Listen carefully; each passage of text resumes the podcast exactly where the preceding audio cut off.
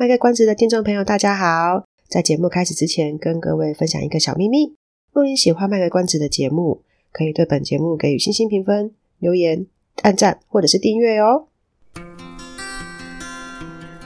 欢迎收听卖个关子，来听听咨商心理师麦麦今天想跟你卖什么关子，陪你迈过人生关卡。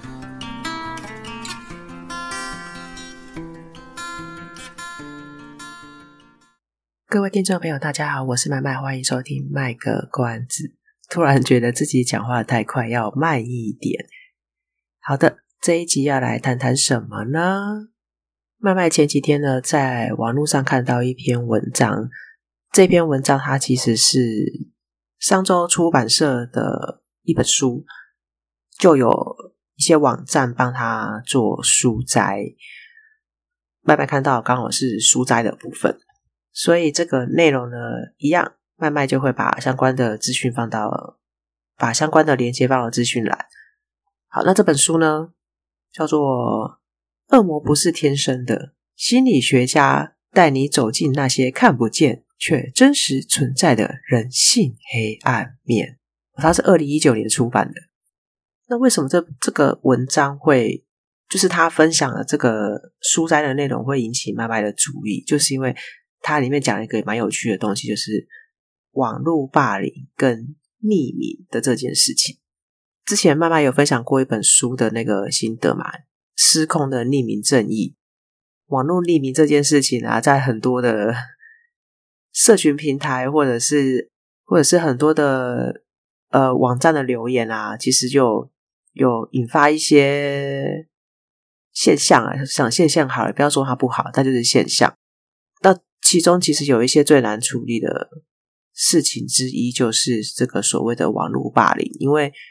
我们有时候在学校的工作现场，我我相信成人的世界也有啦，但是因为我的工作主要是在学校嘛，所以在学校里面就会听到有一些孩子们，他们就会很很受到这一件事情的影响，因为网络匿名啊，所以他们又是生活在网络世界，所以他们。很多事情都会看到，本来自己可能是很开心的分享一些东西或者是什么的，然后就会遭受到别人的批评啊、哦嘲笑啊，或是谩骂啊等等的，或者是他可能生活上发生一些东西，然后这个社群平台上面就开始有人会一传十、十传百、百传千，有些认识，有些不认识，然后又是因为匿名，所以可能本来不认识这个孩子的人。看到认识的人讲了哪一些话，就给了一些评论，然后呃，可能就导致这个孩子心里面是有点受伤的。所以最原本、最原本一开始是因为这这一篇书摘，就是这个网站他分享的时候，他用的标题是“我们都可能是网络算命”。这这句话其实蛮吸引我的啦，所以我才我就点进去看了。果不出其然，它内容还真的蛮吸引我的。在他这个文章里面就讲到一个蛮简单的实验了，我先大概的讲一下，因为可能有的人不会想要点进去看，所以我大概的讲一下。OK，他讲的实验是这样子哦，就是有一个学者，他就做了一个研究，然后就发表了论文这样子。这个学者呢，他叫 Justin Chan，他找了六百六十七个人去完成了一个网络的问卷，然后这个网络问卷。大概就是花几分钟就可以做完，然后里面有一半的人是拿到很简单的题目，里面有另外一半的人是拿了很困难的题目。那我看他这个意思应该是说，拿到简单的题目的那一些呢，他他到最后他要去把一些散乱的字母，英文字母组合成一个正确的英文单字，可是他组合起来的大概就是比较所谓的正向情绪的形容词。如果是麦麦的老听众，应该会知道为什么麦麦会讲所谓的正向情绪，因为麦麦其实会觉得情绪就情绪哦，正向、负向都是我们给他后来去分类的。可是有时候又不得不这样分。好，那什么叫做所谓的正向的情绪呢？就是可能我一般会讲什么开心啊、愉快啊什么这一类的。所以有一半的人是拿到这样子，然后而且还有很很好、很好、很好解题。那另一半的人呢，他要把那个散乱的英文字母呢，把它重新组合成一个。正确的单字，可是他拿到的是一种类似像 annoyed 叫什么被激怒的就就是比较负向的情绪的这种英文单字。当然，这个研究不会就到这边就结束哦。他他其实真正的心机是藏在后面这边。拿到简单题目的那一组呢，因为很简单，然后他们就答的不错。那反正这题目设计就会设计，就是故意讲说，这一群是拿到简单题目的人，我就会后面给给你一个回馈，就说你那个测验做出来成绩非常的好哦，你得到的成绩是高于平均数多少多少多少多少。那拿到困难的那一组呢，因为刚好又是负面情绪的单子，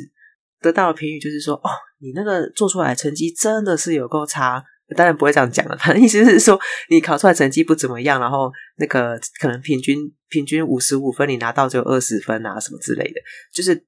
让他知道说他的好好不容易做出来的结果成绩是差的，那这个就多多少少就影响心情了嘛。我这么努力的做了测验，有的人就拿到很好的成绩，有的人就拿了很坏的成绩，所以就已经先影响了这个人的心情了。他们做完问卷之后呢，这个心机藏在后面，骗他们说你拿了成绩好或坏，这已经是第一个心机。他接下来还会做什么？他接下来还会请这些受试者哦，这六百六十七个人，哎，对，六百六十七个人呢，去做下一个阶段的实验。他们就先让他看一篇文章啊，那时候刚好是那个二零一六年美国总统大选的怎么样宣传期，大家在拉票。哎，那那一年我记得好像候选人有谁啊？二零一六年、二零二四、二零二零哦，那一年应该是希拉蕊跟川普，如果没记错的话，反正就是其中一个候选人是希拉蕊。那那一篇文章呢，就就是写说啊，我们呃，身为生理女性应该要投给希拉蕊，就有一篇这样的文章。那大家都知道，如果你们看。呃，网络的一些文章，比如说在脸书上面的啊，或者是呃 FB 上面，哎哎，一样东西。你们在脸书上面啊，或是 IG 上面啊，等等的，就有有一些文章下面都会有评论嘛，就是甚至我们在看新闻下面都会有人评论嘛。好，那这个文章说，哎，我们身为生理女性应该要投给希拉蕊，这篇文章下面就当然一定会有人评论啊。那他们特地就挑了，就是这个评论有中立的，也有负面的，而且这些不是实验者。自己乱掰的，是他真的去人家网络上怎么评，然后把它拿下来，就是真实的、真实的评论。那他选的那些中立的评论是什么呢？他选的中立的评论，大概就是说：哦，我自己是一个女生啊，但是我我我不觉得你投票是因就只是因为这个候选人他是男生或女生而去投票，而是应该要就你觉觉得他值不值得拿到你这一票而来决定。好，这是。听起来就很中立嘛，对不对？你应该是要因为候选人的政见，或是你对他的理念有没有认同来投票，就还蛮中立的。那比较负面的评论叫做什么呢？这个 我们台湾也很常见呐，就都哦，对啦，我们就含泪投下什么什么什么啊，你就等着你后代子孙怎样怎样怎样怎样之类的哈，就这种呃谩谩骂式的这种评论，这样结果啊，这个研究。刚刚讲这个 Justin Chen，他名字好可爱。他就发现啊，他们这些研研究者就发现说，刚刚不是讲了那六百六十七个人，有一半的人做的题目是很认真，但是被得到比较差的评语，然后一半的人是也做的很认真，但是得到比较好的评语嘛。那得到比较差的人的评语的人，当然就是可能就比较有负面情绪嘛。得到夸奖的人，当然就。会得到比较，就是他会有比一些比较正向的情绪出现，这样。结果呢，他们就发现说，在前面的那个五分钟的问卷里面呢，做完之后有负面情绪的参与者，他们会比那一些做完测验之后有正向情绪的参与者回复更多的谩骂的评论啊。这句话有点难讲，就是。这一群人心情就已经很不好了，所以他们会比那一些心情很开心的人更容易去参与。我也要骂希拉蕊这样子。好，所以他们做的比例是什么呢？他们说，呃，他这句话有点难解读哦。我现在我先照原文讲啊，他原原本的翻译是这样讲：在负面情绪或负面内容后发文的参与者。有百分之六十八的参与者会回以谩骂贴文，几乎是在正面情绪或正面内容后发文的参与者的两倍之多。我的解读是这样子啊，就是那一些已经心里有着负面情绪的人，或者是看到这些负面内容人的负面内容的人，其实有比较高的比例会跟着一起加入批评的行列。那可是如果是在做完测验之后觉得情绪还蛮不错的人，他们也许有人也会加入这个谩骂的行列里面，但是其实比例比较没有那么高。按你说高不高？我不知道，但是。因为我觉得看到 百分之三十五也是蛮高的，但是就是百分之六十八跟百分之三十五听起来差，就真的是有蛮大的差距吧？而不是百分之六十八对百分之六十五这种短小小的差距而已。好，那所以这个作者他这个这本书的作者他就下一个结论，就是说，好像假如我们在一个很暴躁的情绪里面，然后其他人在网络上写了一个蛮糟糕的内容的时候，他讲的糟糕是指我们去。评论别人、嘲笑别人、骂别人、指责别人的时候，假如我自己刚好也处在一个蛮不 OK 的情绪状态，我看到这种文章，我很我就很有可能这个机会会蛮大的，就也跟着开始一起骂，即使我不认识那一个人，我还是照骂。那当然，这个行为有很多的解释的可能性啊，比如说从众啊，或者是呃匿名的原因啊，可以呃把自己的身份隐藏掉啊，或者是。呃，他他讲了一个词叫做“社会传染”，他的解读是说，因为有人先开头了，所以我我跟着做应该不会怎么样，因为开头的不是我，而且有人照做嘛，就像有一个人 闯红灯，我就跟着闯红灯，大家都一起闯红灯，就他就变绿灯，有点这样子的概念，叫社会传染这样。啊，这个让慢慢想到以前在准备智商所的时候，有看到一个在读社会心理学时候，看到一个东西叫做。挫折攻击理论，这个挫折攻击理论也蛮有趣的。它是这样子的：挫折攻击理论，它最原本一开始的这个假设啊，就很简单，但就是因为太简单，所以后面就有人修改。我先讲这个最简单的版本。它最一开始假设就是说，为什么会有攻击行为？因为就是有挫折，然后就产生攻击行为。听起来真的太简单了，对不对？好了，就但简单来讲就是。呃，我本来想要去做一件什么事情，但是我没有办法，我因为某一些原因，呃，无法成功的达到那一个目标，那我就会或是没有办法达到那个目的，那我就会觉得挫折。那挫折本身并不会真的产生攻击行为，但是这个挫折，我就可能有时候没有办法直接去发泄，我我我我这个情绪我，我很就已经被唤起，我们好像是在讲唤起。就这个这个挫折的情绪已经被叫出来了，所以我就必须要去把它发泄掉。那我发泄掉，就很有可能是当我没有办法找到其他的方式去宣泄它的时候，我就很可能是用攻击的行为去去去把我的这个这挫折情绪给处理掉。阿六看谁倒霉，在那边就刚好被我被我攻击到了这样子，所以听起来就会觉得不太合理嘛。就哎我就是因为挫折，然后心里觉得我目的没有达到，不爽，然后我就打人，好像太好像没有错，但是又好像哪里怪怪的。因为我们就是现实中会看到，的确有一些人他因为呃挫折，然后他就会有一些攻击行为嘛。可是也我们也看到很多人，他就算很挫折，他也不会做出攻击人的动作啊。好，所以这个后来就有其他的心理学家把这个所谓的挫折攻击理论呢。刚刚那个很原始的版本的做一点修正，他就觉得说，这个挫折的情绪被召唤出来了。我突然想到要那个那个要怎么讲，因为我们英文都会讲 a a rose a rose，呃，产反正就是只产生了挫折情绪之后呢，并不是每个人都会直接去产生攻击行为嘛。那这中间一定有什么原因啊？齁，难道只是为了宣泄吗？不一定啊，不是每个人都用这个方式去做啊。那我们是应该要考虑到有一些其他的因素，比如说那个环境是怎么样的，好，或是这个人本身的性格是怎么样的，然后这个环境又分很多啊，可能就是呃社会化啊，或者是他当时有没有一些什么因素啊等等的。然后这个心理学家就是修改这个挫折攻击理论的心理学家，他叫做我来看看啊，他的名字有点难念啊，他的名字叫做。这个 Berkowitz 吗？中文翻译叫伯克维兹，但名字听起来确实是应该是 Berkowitz。他就修修改一下，还有他也有做一个实验哦。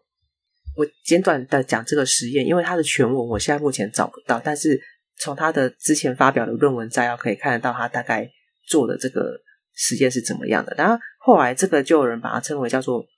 武器效应，叫做 Weapons Effect。他这个实验是这样子，他就找了一百个，为什么要选男生呢？啊？看一下，这是哦，一九六七年的的的实验，好，那个时候还有很多的 性别不性别不平等的这这个东西发生，因为我觉得只只找男生来做也蛮怪的，哈。总之，他那时候就找了一百个生理男性大学生来做实验。那这一百个受试者，我们把它称为受试者，好，这一百个受试者他会发生什么事情呢？他设计了一个呃，我看有有另外一个中文翻译版本叫做电击啊，就是有不同等级的。电击的这个、那个、那个被电击的那个程度，那我看他论文的原文是说啊，一到七级不同类型，反正就是我一到七级不同程度的处罚或者是呃攻击之类的，而、啊、这些东西一定会引起他一些不爽，因为他他他显然就是他在实验，所以一定是被要求你被攻击的当下不能做任何事情，可是他就一直傻傻在那边被攻击，一定一定会被送啊，当然他。这个实验没那么简单。他比如说，我是那个按下攻击键的人，然后去攻击这一百个人，这样，然后可能他们随机的会被分配到要承受一到七级任何一个程度等级的攻击。然后我攻击完他们，他们是有机会可以回来攻击我的。这个实验设计本本身是这样子。那这个回来攻击我的人，他们就可能会又把这一百个人随机的放到三个。不同的情境，其中一组呢，他可以有机会回来攻击我的时候呢，他的那个地方啊，他就会看得到，呃，有来福枪啊，或是左轮手枪这一类的东西。好，那在其中一组呢，呃，但是这些武器他并没有说是给谁的，或是属于谁，反正他就是看得到这些东西就对了。好，那另外一组的人呢，他可以回来攻击我的时候呢，就是他有那个机会可以攻击我的时候呢，他他是没有看到任何东西的哈，就是空空如也，可能就是一个空的一个空间这样子。那在一组的人呢，是对照组，他就会看到羽毛球拍。我不知道为什么放这个，反正就是一个非常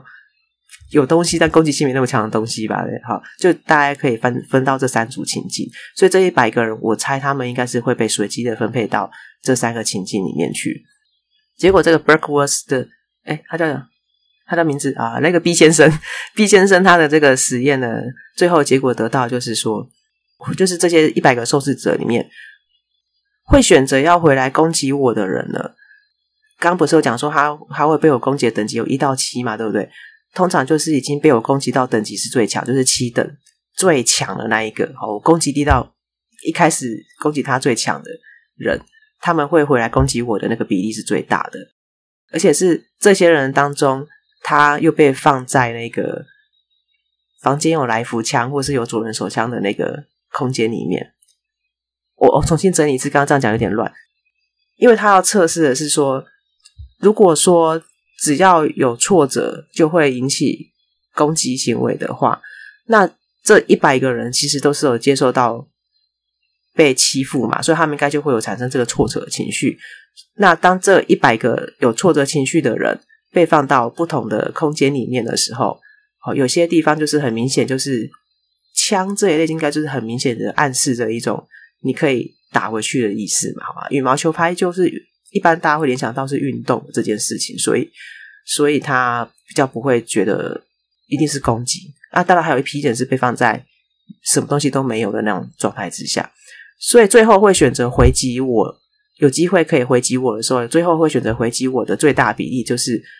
当时被我用最残忍的方式，等级七的方式去攻击他，然后他又刚好是可以攻击我的时候的那个那个房间又是有放枪的。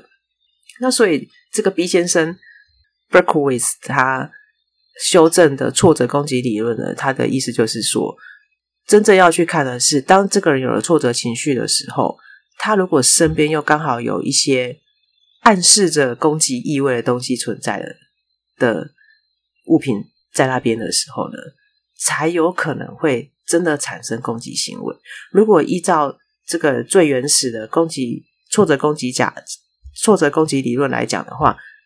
他反正就一定会产生攻击行为，所以他身边有什么他就拿起来乱摔。好，有可能你我就是没办法直接攻击到我。让我不开心的，因为目标达不到，他很可能没有一个实际的对象啊，那他必须要找一个替代品，所以这个攻击行为就是替代的行为，然后他可能就是拿到什么就摔这样子。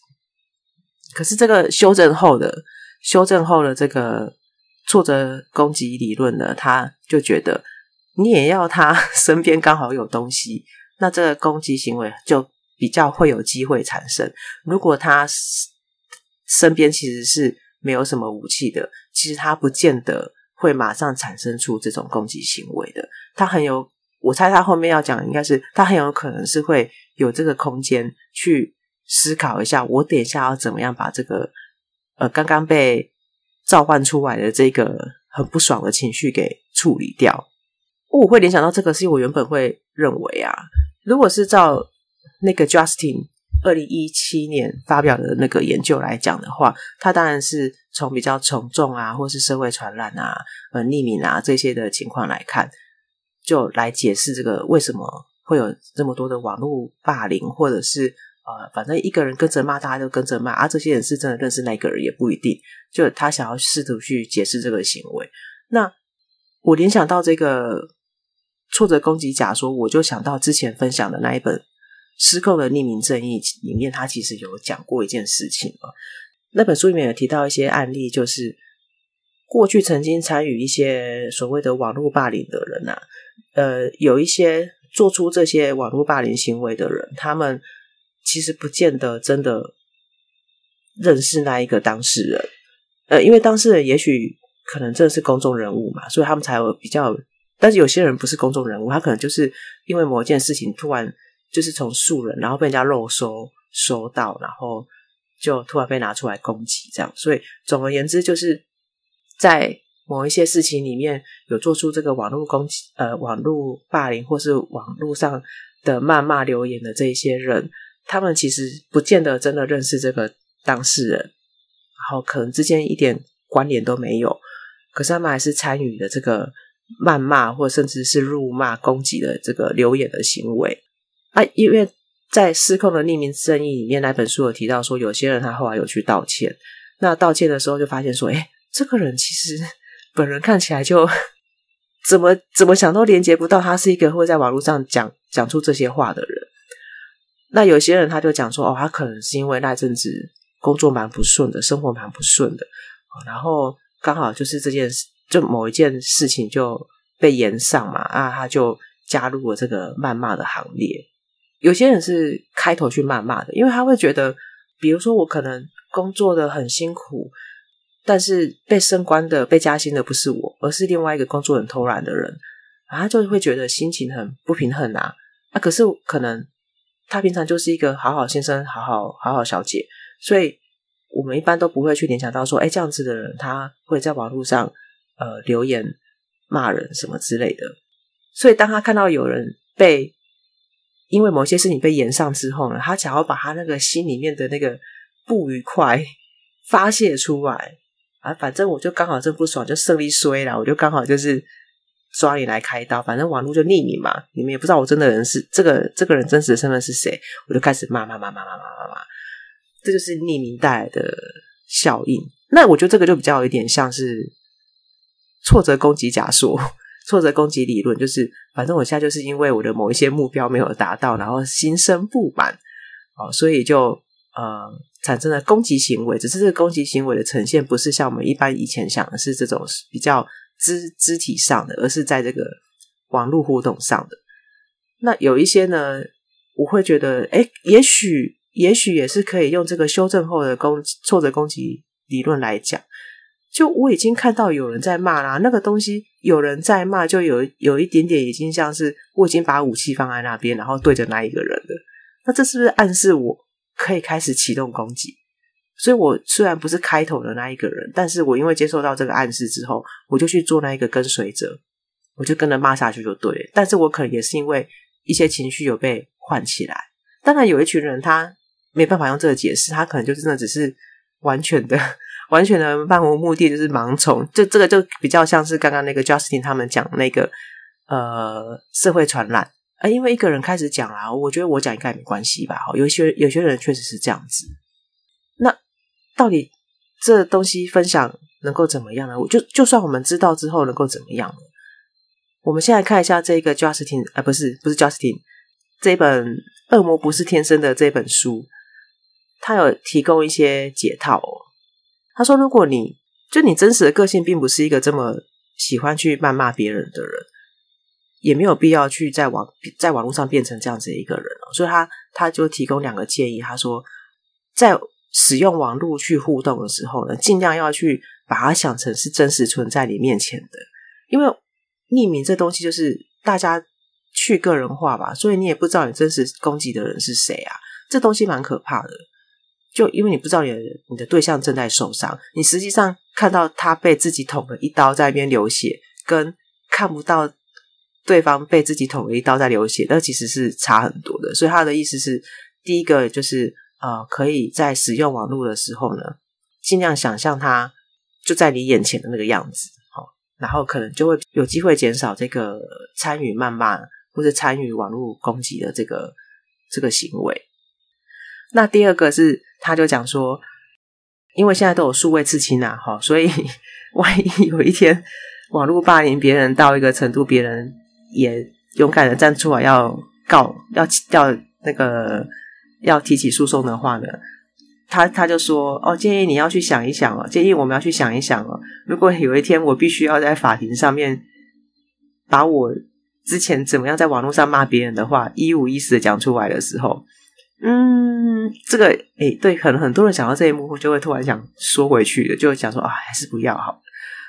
就可能是换成是我会被攻击啊，因为我我那时候作证的时候，我必须要把我说啊来，可能那个检察官或是对方律师就说来，请你你看看你念一下这是不是你写的东西，然后我就我就要把我当时念写的很难听的东西念出来给人家看，在法庭上啊，万一后面又有记者或是那是一个公开法庭的话，就尴尬了，全世界都知道我当时写了什么东西，就可能会换成是我被攻击。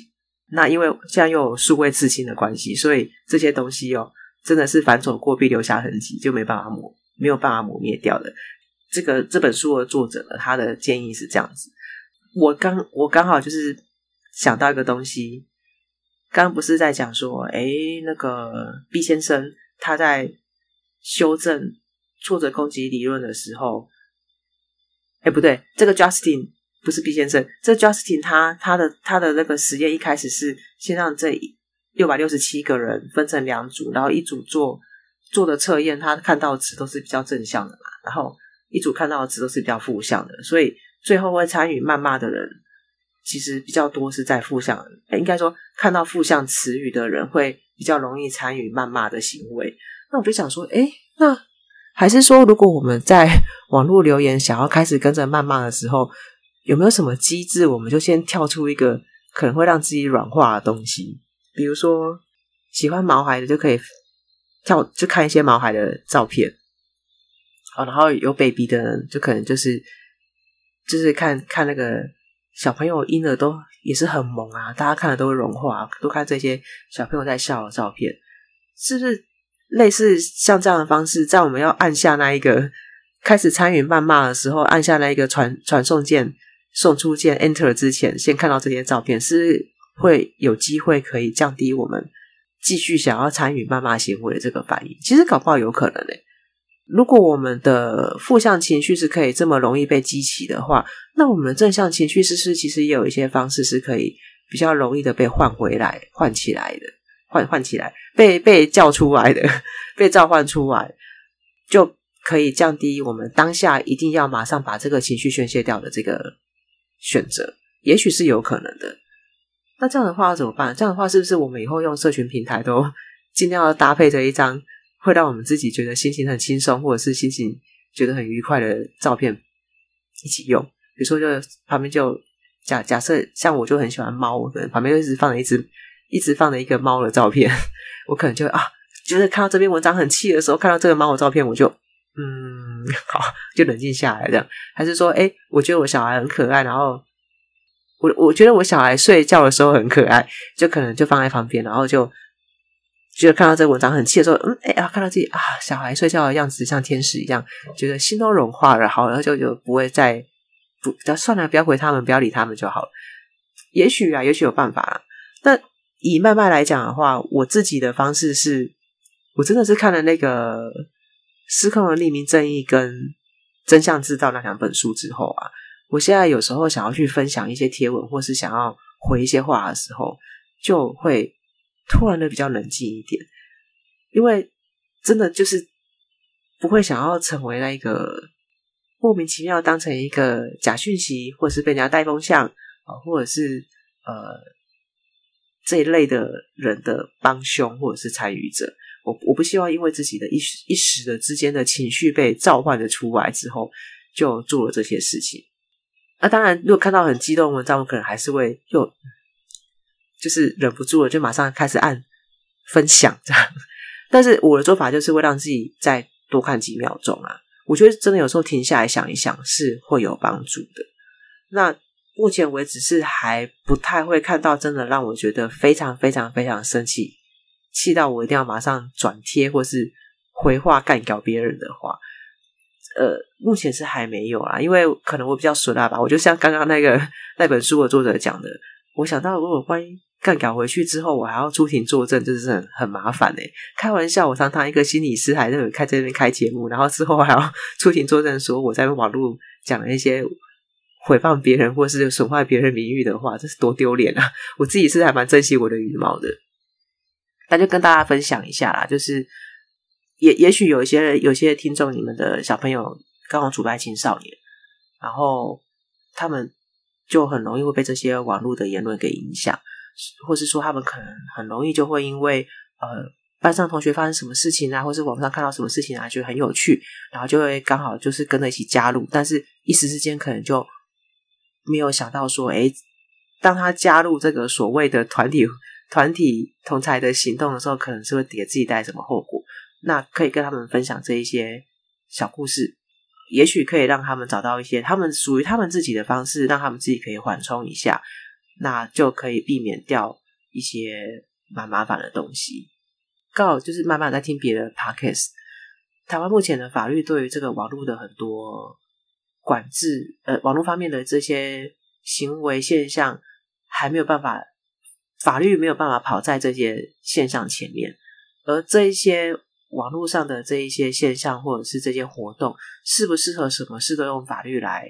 管制？这个其实，在呃，司法界也是会有正反正反两边的说法。当然，以我觉得以台湾的民情，应该是会希望往法律要管。可是，是不是真的适合管那么多？管到要呃，管到哪里才不会太过分？这个其实都是要思考的蛮多的。但总之，只要法律还没有办法去有个依据让我们去参考的时候呢，就是我们自己行为要去懂得保护我们自己，就是反正诉讼就是一件很麻烦的事情，就算最后没有被起诉，或者是呃没有被告成，只要参加诉讼就是一件很麻烦的事情嘛，对不对？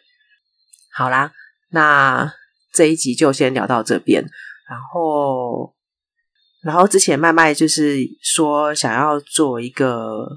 这个问卷，了解一下大家对心理智商的看法这件事情呢，在麦麦的苦苦哀求下呢。这个填写的人终于有增加了一点，虽然还没有到心中最觉觉得基本上要有的一定的分数，虽然还没有到那个标准，但是我觉得也差不多啦，就很努力了。然后，呃，我觉得有一些帮忙填写这个问卷的人呢，蛮蛮好的。我我讲的蛮好，是指他们问的问题真的很不错，诶。我觉得可能是很多人也会对心理智商有一些好奇或疑问，或是不了解，或是可能甚至因为这样子产生一些迷失的原因。那这个其实就是麦麦想要做这一份问卷最主要、最主要的目的，所以才会一直希望说，如果可以有多一点的人写的话呢，就可以知道更多人他对心理智商是怎么想的，然后我我我们才有办法尽量让大家对这个新的医疗行为 是可以比较有有多一点的认识，然后也少一点距离感。那当然，价格这件事情，价格这件事情不是我可以掌握的哈，这个大家都有他自己的这个市场不成稳的一个约定的价嘛，所以这个可能是真的比较困难啊，因为。坦白说，自己麦麦自己刚出社会的时候，想要去咨商，确实也会觉得，哦，我的天呐，我一次去就要谈，就要花个那么多钱，然后每个礼拜都去的话，我是要花多少在那边？但，嗯，撇除掉这个我不能做，我没有办法去控制跟，跟或者是我没有办法去做一些什么改变的东西之外，其他如果是我我我可以解解答的，我可以尽量呃说明的，就会希望可以为大家做一个说明或解释。然后有一些题目啊，可能我我看了之后，我觉得这题目是真的很好，但是我我我在想要怎么回应比较好，所以也许麦麦会试试看有没有办法找到麦麦心中觉得还不错还不错的人选来回应这一些东西呃这些内容，所以我在想说，是不是把这个是把这个问卷的这个回答期限再拉长一点？啊，因为上一集我忘记把这个问问卷的这个这个连接贴到我的资讯栏，我要跟大家澄清哦，这个问卷并不并不是只有参加过心理智商的人可以回应，没有参加过的也可以回，因为我最主要想要知道的是大家对心理智商的想法。所以假设你身边有人，他其实没有做过心理咨商，但你知道他对心理咨商有一定的想法，不管是好的不好的都可以，可以要他写写看。因为我里面的题目设定就是，反正你没有没有体验过就没有体验过，那也没关系。好，所以就是就是我只是想要知道一下这个大致上的比例。因为我看目前有回应的人啊，还是以有做过心理咨商，或是至少至少曾经有跟辅导老师谈过这一类的比较多。所以呃，当然这一些这一些有有做过心理咨商的朋友们，我相信也许有的人会觉得。天哪，那是做经验好差，就所以才会有靠北心理师这种社团或是这种版出现嘛。可能有一些人他没有，不是因为他觉得印象差，而是因为他觉得可信性太低，就是我刚刚讲的价格问题啊，或者是他觉得他不懂这是什么东西，所以虽然有兴趣，但是不晓得这什么鬼。当然有一种就是他都觉得，我就是觉得这东西没有用啊，所以我干嘛去？那我只是想知道为什么而已。好，那所以我，我这次提醒自己，我在提醒我自己，我这次要记得把链接放上去哦。然后大家，这次再请大家，如果呃有听到这个节目的听众朋友，不管你有没有做过心理咨商，都欢迎你可以到这个资讯栏的链接帮我填答一下。然后我决定把这个填答时间再拉长一点，看看能不能再多收一点资讯，因为我觉得任何任何一个回应都很有可能是可以帮助我们。这个整个社会怎么样去促进心理健康的一个很重要的关键。OK，好，那我们这集就到这边。好的，那一样喽，就是如果大家有什么样好奇的、想问的、想知道的、想讨论的，都可以留言，或者是到我们脸书的路上有个心理师，或是 IG 的路上有个心理师留言私讯。啊，或是诶 YouTube 应该没办法私讯，YouTube 只能留言，对不对？好，YouTube 卖个关子也可以留言啊。如果你们不介意被看到的话，啊，如果会介意被看到你们留言的、你们私讯呃，你们想问的内容的话，就可以用私讯的方式，在脸书或者是 IG 的路上有个心理师，让麦麦知道。OK，本集就到这边喽，那我们就下期再见，拜拜。以上是我们这次的节目内容，谢谢您的收听。如果您喜欢我们的节目的话，欢迎订阅我们的节目，或是到粉丝专业路上有个心理师追踪暗战。若您对节目有任何的想法，欢迎留言让我们知道。下次再见，拜拜。